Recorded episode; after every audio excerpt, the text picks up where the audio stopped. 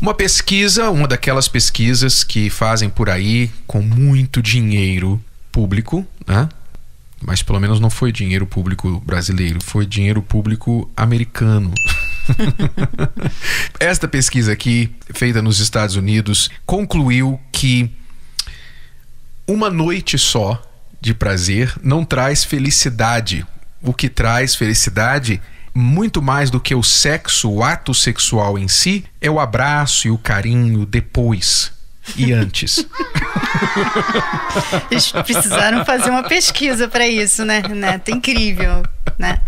É, a pesquisa feita pelo Personality and Social Psychology Bulletin. Né? Uhum. Deduziu que. Deduziu não. É, é, é pesquisou... que hoje nós temos que ter um, uma pesquisa para as pessoas saberem uhum. disso, né? Porque isso sempre foi um, um fato por milhares de anos, né? As pessoas sabiam que uma noite só de sexo não iria trazer nenhuma felicidade. É, mas a cultura atual mas hoje, é que né? a cultura da pegação, do pega mas não se apega, é exatamente o contrário é. do que as pessoas realmente querem, né? O que a pessoa quer, o que faz a pessoa feliz não é o pegar e não se apegar. É o pegar e se apegar. Uhum. né? Ou se apegar e pegar. Né? É, e o que muitas pessoas estão fazendo hoje é não se apegar, né? Pegar e não se apegar, porque elas acham assim que não vale a pena se apegar, porque se ela se apegar, ela pode se machucar. Então elas estão só pegando só pegando. E o que acontece depois, Renato, de uma série de noitadas, né? Vamos dizer aí que você começa uma vida só só tendo sexo, elas vão ter, né? O que acontece é que as pessoas perdem, ficam cínicas em relação ao amor, perdem a noção do que é até mesmo sexo uhum. entre um homem e a mulher. Perde a noção. Começa a ser uma coisa assim banal, uma coisa assim meio que superficial, né? Que o, o, prazer também é bem superficial e bem temporário, e elas, elas associam isso com o amor. Então pensam assim, ah, então é, isso é amor, é, é uma coisa banal, uma coisa que não dura, uma coisa que não tem nada a ver. E o que acontece ainda pior é que algumas dessas pessoas até se casam. E depois que elas se casam, elas não querem mais sexo. Porque, assim, isso aqui que nós temos não pode ter sexo, senão vai estragar. E muitas vezes é o que quase ninguém fala por aí é que esses relacionamentos de uma noite, a experiência sexual de uma noite, quase sempre, quase sempre é prazerosa só para o homem. A mulher não tem prazer nenhum porque é a primeira vez dela. É a primeira vez, o homem não sabe o que aquela mulher gosta e não existe esse negócio de toda mulher é igual. Não, sexualmente falando, não tem isso. E ela, então, realmente tem aquele senso de ter sido usada. Porque o homem teve o prazer dele e ela ficou a ver navios.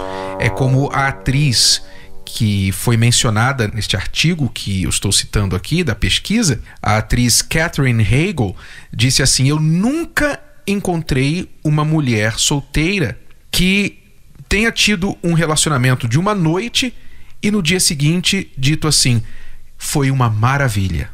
Ela nunca. E olha que uma atriz em Hollywood para dizer isso ela tem conhecimento de causa, né? É, Pelo menos das amigas ela dela. é uma raridade, porque as mulheres não falam isso, porque elas, elas não querem que ninguém saiba, elas não querem que as pessoas saibam que elas estão se deixando ser usadas, elas não querem, principalmente as feministas, né? Então elas, muitas falam assim... Não, quem outros foi eu. Não, claro, eu tive o meu prazer. Aliás, você vê aí, né, em muitos seriados americanos já esse tipo de comportamento. A própria protagonista do seriado ela faz isso. Ela tem esse tipo de comportamento, esse estilo de vida. Ela vai lá, tem uma noite com um cara qualquer e no dia seguinte, como se nada tivesse acontecido, ela continua sendo aquela pessoa heroína. Mas, né?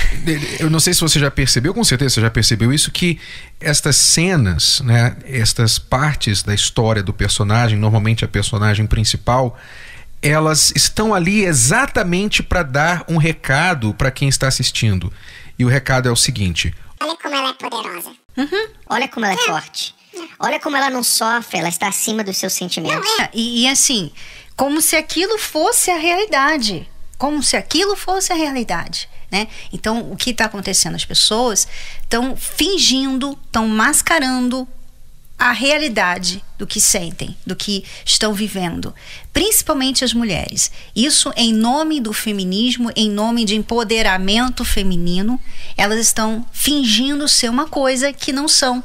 E não estamos dizendo aqui que os homens estão certos e podem sair ilesos dessas experiências, não. Muitas vezes nós já entrevistamos homens que viviam vida de pegador, mas pegador em série, e que depois também concluíram que foram simplesmente usados, as coisas foram simplesmente carnais, não, não tiveram nenhum resultado, saldo positivo dessas experiências. Sem contar os que ficam viciados em sexo.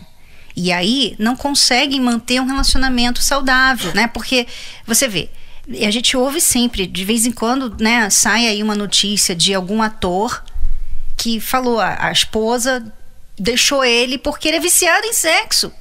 Mas como assim? Poxa, ele é casado, mas ele é viciado em sexo. E se você torna o sexo um vício, então já deixa de ser intimidade, já deixa de ser bom para ela, vai ser só por ele, vai ser só para ele e ele vai querer muito e ele não vai pensar nela. E se ela não tiver com ele, ele vai procurar fora. Dificilmente vai conseguir ser dizer- fiel a uma só mulher. Quer dizer, ele pode não ter o mesmo saldo emocional que a mulher normalmente tem, mas ele tem outros outros saldos. O saldo do vício, da pornografia, muitas De vezes não conseguir manter um relacionamento saudável por causa disso. Não se conectar com a mulher, não saber fazer o que realmente faz a mulher feliz, que não é somente o sexo, como essa pesquisa disse, é o antes e o depois do ato.